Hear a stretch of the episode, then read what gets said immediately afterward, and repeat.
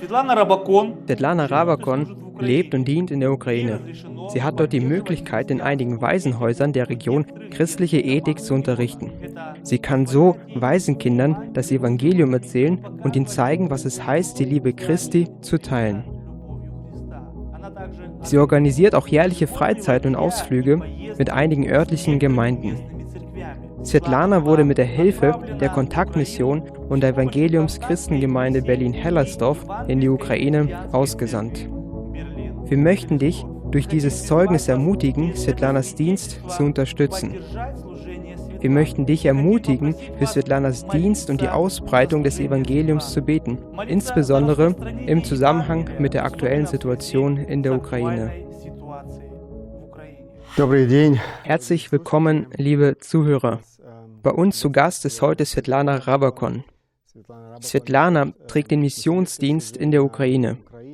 Und wir freuen uns sehr, dass du heute mit uns bist und dass du dir Zeit für dieses Interview genommen hast. Nicht alle unsere Zuhörer kennen dich, weshalb ich dich bitten möchte, dich kurz vorzustellen. Könntest du uns vielleicht erzählen, wie du dazu gekommen bist, dass du dein Leben heute dem Dienst in der Ukraine widmest? Wie hast du verstanden, dass das deine Berufung ist? Was hat dich dazu veranlasst? Vielleicht war es irgendein Buch. Vielleicht hat Gott irgendwelche Menschen in deinem Leben gebraucht. Was war dieser Anschluss, der dazu diente, letztendlich diese Entscheidung zu treffen, dein Leben dort in der Ukraine den Kindern zu widmen? Ich bin euch sehr dankbar für die Einladung und ich denke, was ich heute sagen werde, wird für künftige Generationen als eine Motivation dienen, um diesen Dienst zu tun. Denn es ist genau diese Arbeit, welche sehr verantwortungsvoll ist und darauf drängt, diese Welt und die Statistiken zu verändern. Und es ist sehr wichtig für die christliche Ausbildung, dies lebendig zu tun. Mein Dienst begann in der Ukraine. Die Aussendung aus Deutschland, unserer Kirche, war am 15. Januar 2007. Die Kirche segnete mich und ich ging in die Ukraine, um unter den Waisenkindern zu dienen. Ich ging in die Ukraine wie ein Gast, wie ein Gastmissionar. Davor nutzte ich meine Zeit zweimal im Jahr, um diese Waisenhäuser zu besuchen. Und jedes Mal war ich 14 Tage lang dort, im Herbst und im Frühjahr. Ich weiß, dass die Kirche damals für mich gebetet hat. Und es war die Zeit, als ich sehr frisch in der Gemeinde war und Mitglied wurde. Es war für mich eine sehr besondere Zeit und es war wichtig, dass diese Entscheidung des Dienstes wirklich richtig getroffen wird. Aber mein Dienst begann nicht erst 2007 mit der Aussendung aus Deutschland. Schon vorher, als ich in der Ukraine lebte, habe ich diesen Dienst getan. Was mich dazu bewegt hat, unter den Weisen zu dienen, es ist eine sehr besondere Geschichte. Ich habe an der Christlichen Universität in Donetsk studiert und im Prinzip habe ich mich nie auf diesen Dienst vorbereitet. Ich habe überhaupt nicht darüber nachgedacht. Ich wohnte damals in einem Zimmer mit einer Schwester im Glauben, die in Makiewka im Osten der Ukraine arbeitete. Das war in den 90er Jahren und dort gab es sehr viele Waisenhäuser und Internate. Und als sie eines Tages wieder ins Waisenhaus fahren sollte, sagte sie, wir haben nicht genug Leute und wir können kein richtiges Programm erstellen. Und weil ich Erfahrung mit der Arbeit in einer Schule hatte, ich habe schon vor dem Studium in einer Schule in Donetsk gearbeitet, war es für mich irgendwie sehr mühelos. Ich lag damals einfach auf dem Bett und sagte ihr, dass sie dies, das und jenes braucht. Und wisst ihr, in diesem Moment sah ich das Gesicht dieser Schwester. Sie heißt Tatjana Petrakova. Sie lebt inzwischen in Weißrussland. Und sie sagte, du weißt doch so viel darüber. Vielleicht könntest du mit mir mitkommen. Daraufhin ging ich. Und als wir im Waisenhaus in Makiewka waren, war vor mir ein sehr enger Raum in dem sehr viele Kinder versammelt waren. Es war Winter und die Wände waren nass, vom Atem der Kinder, da es einfach sehr viele Kinder waren. Ich habe dort die Not gesehen. Neben mir saß ein Junge. Er kuschelte sich nicht willkürlich an mich und ich fragte ihn, wie er heißt. Er sagte mir seinen Namen und ich fragte ihn, verstehst du, worum es in dieser biblischen Geschichte, die du da gerade hörst, geht? Ja, ich verstehe Sie, aber bei uns wird es nie so sein. Und das war für mich eine Art Wendepunkt. Durch meine gewisse Erfahrungen weiß ich, wie ein Lehrer und wie ein Pädagoge arbeiten sollte. Zwischen ihnen gibt es einen Unterschied. Ein Lehrer vermittelt Wissen und ein Pädagoge die praktische Anwendung dessen im Leben. Ich selbst habe damals viel nachgedacht und nach einiger Zeit, es war ungefähr im Sommer, sechs Monate später, hatte ich meinen ersten Dienst unter den Waisenkindern in einem Ferienlager dort in der Region Donetsk. Und dann habe ich diesen Dienst nie wieder verlassen. Ich habe das schon vor meinem Umzug nach Deutschland gemacht. Hier angekommen, habe ich den Dienst weiterhin fortgesetzt. Ich hatte nicht wirklich die Wahl zwischen den Internaten. Ich habe dann einfach gesagt, dass ich das Internat besuchen möchte, das mitten im Nirgendwo liegt, wo keine Züge fahren und die generelle Ankunft sehr schwer ist. Und genau dort bin ich gelandet. Dieses Internat hat mich zu sich eingeladen und so hat alles angefangen. Sveta, was gibt dir Kraft, so viele Jahre in der Ukraine in diesem nicht einfachen Dienst zu sein? Ich denke, wir kennen alle die Antwort. Und ich möchte jetzt nicht aufgesetzt klingen. Ich bin ein Gemeindemitglied und das ist nicht nur ein Dienst von mir allein. Es ist ein Dienst der Gemeinde, einzelner Personen, die sich sowohl finanziell als auch im Gebet dafür einsetzen. Und selbst von denen, die gerade vielleicht krank sind, weiß ich, dass sie für diesen Dienst beten. Somit ist die einzig logische Schlussfolgerung, dass dies das Werk Gottes ist. Gott gibt Kräfte für diesen Dienst. Oft bin ich völlig kraftlos. Manchmal ist es eine totale Schwäche, die mich ans Bett fesselt. Ich habe im Moment drei Waisenhäuser und jedem Kind muss man individuell Zeit widmen. Mein Dienst besteht nicht nur aus einer Informationsweitergabe, sondern meine Aufgabe ist es, das Evangelium, die Geschichte der Bibel so weiterzugeben, dass die Kinder lernen, kritisch zu denken. Du verstehst sicherlich, was ich meine. Es sind nicht nur Informationen, die das Kind aufnehmen soll. Es muss diese Information später im eigenen Leben anwenden und vielleicht sogar irgendwo darüber diskutieren können. Deshalb ist es sehr wichtig, diese Kraft bei Gott zu schöpfen. Nur so funktioniert's. Und ich spreche viel mit Mitdienenden, die in der Ukraine sind. Ich spreche dabei nicht nur mit den Lehrern, den Waisenhauslehrern, sondern mit der Zeit, inzwischen seit 15 Jahren, ist ein ganzes Netzwerk entstanden für die Organisation von Geschenken, den Freizeitangeboten für die Kinder und der Gestaltung von Camps. Es gibt dort eine ganze Gemeinschaft, welche durch eine gemeinsame Idee in Gott verbunden ist. Gott die Ehre. Vielleicht könntest du unseren Zuhörern von deinen Schwierigkeiten berichten, denen du so begegnet bist. Denn unser Dienst ist nicht immer einfach. Welche Herausforderungen oder besonderen Momente, welche einerseits Schwierigkeiten, andererseits aber eine Ermutigung waren, hast du in diesen Jahren des Dienstes in der Ukraine erlebt? Was die Schwierigkeiten angeht, die gibt es. Sie sind da und werden auch immer da sein, wenn dieser Dienst fortgesetzt wird. Man muss zwischen verschiedenen Arten von Schwierigkeiten unterscheiden. Für mich zum Beispiel war die größte Schwierigkeit während meines Dienstes in meinem ersten Internat, wo auch mein Dienst damals begann, dass mich der dortige Direktor mit einer für mich sehr bedeutungsvollen Aufgabe betraute. Im Internat ist ein Junge aus der fünften Klasse gestorben. Der Direktor rief mich zu sich und sagte, könnten Sie einige angemessene Worte für dieses Kind finden? Ich sagte, wo ist das Problem? Warum soll ich das tun? Und er sagte, ich bin zu einem orthodoxen Priester gegangen und er hat mir abgesagt, weil das Kind nicht getauft war und er würde nicht kommen, um das Kind auf seiner letzten Reise zu begleiten. Und es war für mich sehr schwer, als in einem grauen Saal der Sarg dieses Kindes stand. Alle standen dort, die Lehrer, die Erzieher, die Kinder kamen herein, und ich musste sagen, aus dem Staub seid ihr genommen und zum Staub werdet ihr zurückkehren. Das war für mich der schwerste Moment in meinem Leben. Aber ich habe es getan, als jemand, der wusste, wie man einen Menschen verabschiedet. Das war sehr herausfordernd. Und jetzt, welche Ermutigungen hast du erfahren? Was meine Ermutigungen angeht, will ich sehr offen sein.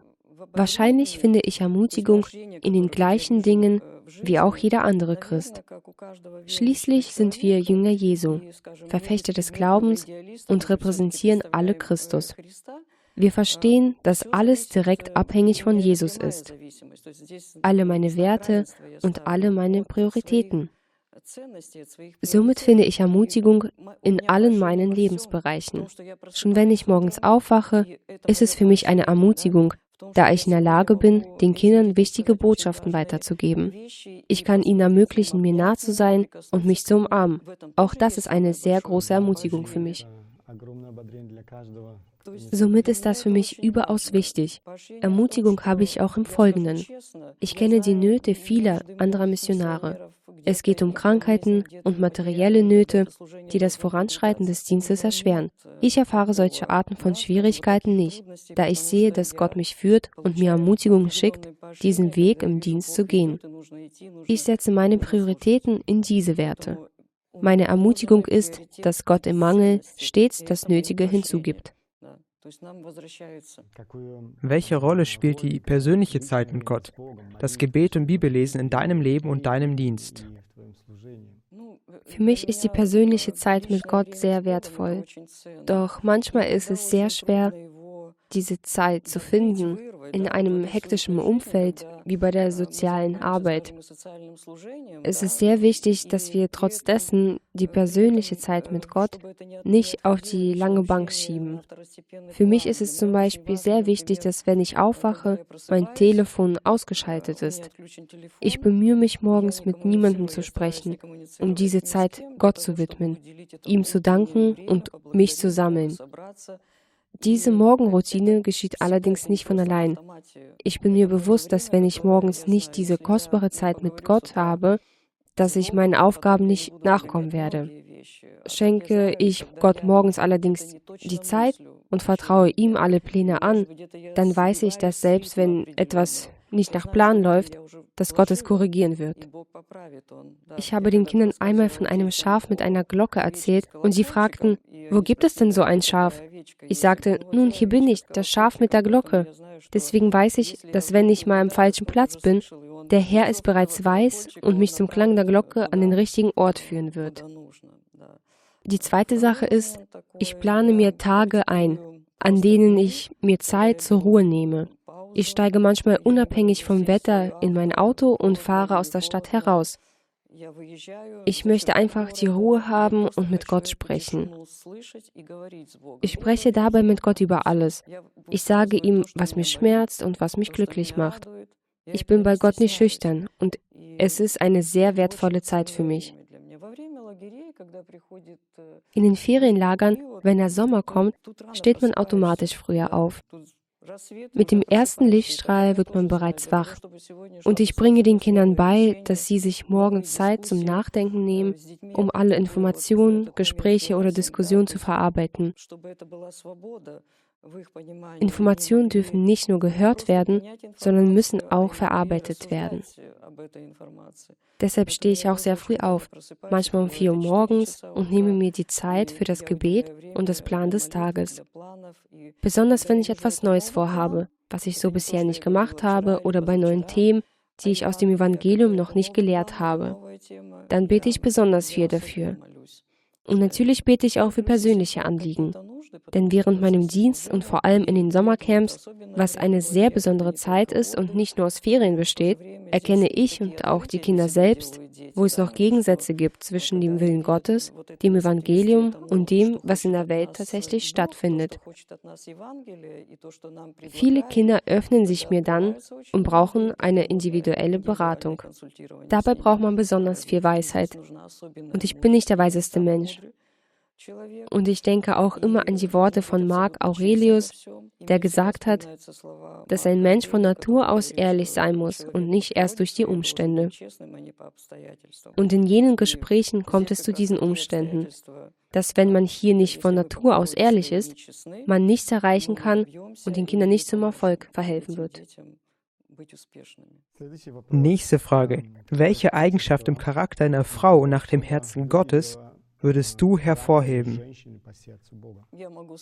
Da kann ich dir direkt antworten. Worin es mir noch fehlt, ist ständiger Gehorsam. Nicht Gehorsam an sich, sondern wirklich ständiger Gehorsam. Und ich denke, dass es eine sehr wichtige Eigenschaft für eine Frau ist.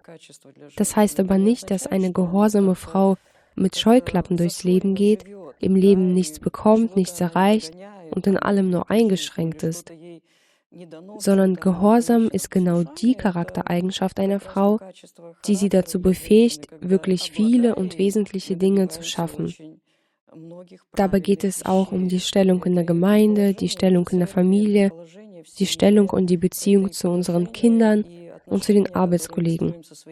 Gehorsam ist also definitiv sehr wichtig für Frauen. Was ist die wichtigste Lektion, die du den Kindern, um die du dich sorgst, beibringst? Mit Gott zu leben, das ist eine sehr wichtige Lektion. Und was die Kinder betrifft, so haben sie oft sehr zerrüttete Schicksale. Und das, was ich lehre, was Gott durchs Evangelium lehrt, das wird direkt an mir selbst getestet. Ich bin wie ein Prüfstein für Falschheit. Alles, was ich sage, wird umgehend an mir getestet. Und meiner Meinung nach ist die wichtigste und auch die wertvollste Lektion, die ich den Kindern vermitteln möchte, folgende. Um ein erfolgreicher Mensch zu sein, muss man lernen zu dienen. Genau das ist die Formel für Erfolg. Zuerst muss man lernen zu dienen. Leider ist es so, dass diese Kinder zueinander sehr oft sehr verbitterte und harte Beziehungen pflegen. Und gegenüber den Lehrern beschweren sie sich ständig über ihr Leben. Die Kinder müssen lernen, dass Gott nicht nur Schöpfer dessen ist, was uns umgibt, sondern dass Gott auch ein Vater ist, dem sie alles jederzeit anvertrauen können. Und ich gebe ihnen Zeugnis, wie ich persönlich Gemeinschaft mit Gott habe, wie ich mich zurückziehe und wie ich einfach mit dem Auto herausfahre, ohne einen besonderen Grund. Und ich zeige ihnen damit, dass sie andauernd Zeit mit Gott haben können. Und das Folgende ist auch eine sehr wichtige Lektion. Wenn wir ehrlich über uns selbst sprechen, und über unser Leben mit Gott, dann entsteht eine wichtige Vertrauensbasis zwischen einem selbst und dem Zuhörer. Zusätzlich wächst bei ihnen durch unser Zeugnis auch ihr Vertrauen zu Gott. Und genau so sollte es auch funktionieren. Wir sind die Botschafter der Wohltaten Gottes. Ich habe noch ein paar kurze Fragen, würde gerne von dir genauso kurze Antworten hören wollen. Ist es gesegneter zu geben oder zu nehmen? Selbstverständlich es geben, denn wenn wir geben, werden wir weitaus mehr zurückbekommen. Wie wichtig ist Gemeinde? Ich habe immer darüber gesprochen, dass die Gemeinde das Herz ist. Im Dienst eines Missionars und in jedem anderen Dienst eine Person, die in der Kirche arbeitet und Gottes Werk in dieser Welt ausübt, ist die Gemeinde das Herz, das das Blut durch die Arterien pumpt. Ohne eine funktionierende Gemeinde wird jeder Dienst zum Stillstand kommen. Was würdest du jungen Leuten sagen? Wofür lohnt es sich zu leben? Ich bin mir sicher, dass unter unseren Zuhörern gerade diejenigen sind, die sich genau diese eine Frage stellen. Ich denke, dass es sehr schön ist, wenn wir in jungen Jahren Gott begegnen und ihm unser Herz schenken. Ich bin Gott begegnet, da war ich noch keine 20 Jahre alt. Es war also eine sehr bewusste Begegnung. Und ich möchte den jungen Menschen sagen, dass das Gläubigsein nicht nur ein Lebensstil ist. Ein gläubiger Mensch zu sein, ist eine Lebensweise. Es ist eine Art zu denken. Deshalb dürfen wir bezüglich unseres Glaubens nicht schüchtern sein. Wir können die Statistiken dieser Welt positiv verändern. Wir können sie in ihrer Qualität verändern und nicht so, wie es die Gesellschaft, der Staat oder bestimmte Strukturen und Institutionen machen. Wir verändern Statistiken, wenn wir Einfluss in dieser Welt üben. Und je früher wir das tun und uns unseres Alters nicht schämen, desto schneller finden wir Nachfolger. Wir können Menschen durch unseren Glauben zur Nachfolge anstecken. Mein Wunsch ist also, schämt euch nicht für euren Glauben, sprecht überall darüber. Und eine letzte Frage. Was können wir und auch die Zuschauer für dich tun? Wie können wir dich, deine Arbeit und deinen Dienst unterstützen? Ich denke, dass mein Dienst bereits sehr gut unterstützt wird. Aber was wichtig ist und woran es mir fehlt, sind mehr betende Menschen. Es braucht Menschen, die wie ein einzelnes Glied einer Kette werden und ihren Anteil in meinem Dienst finden, damit diese Kette insgesamt länger und stärker wird. Es bedarf jedoch der persönlichen Entscheidung dazu, um ein Kettenglied zu werden. Und Gott wird jedem dann selbst offenbaren, welche Rolle man in diesem Dienst, in dieser Kette trägt, sei es finanziell oder auch nur emotional. Denn manchmal brauche ich einfach nur einen Telefonanruf. Wir leben heute in einer Zeit, in der uns alle möglichen Medien zur Verfügung stehen. Aber leider sind wir nicht immer in der Lage, diese richtig zu nutzen. Ich bitte also nur um Folgendes.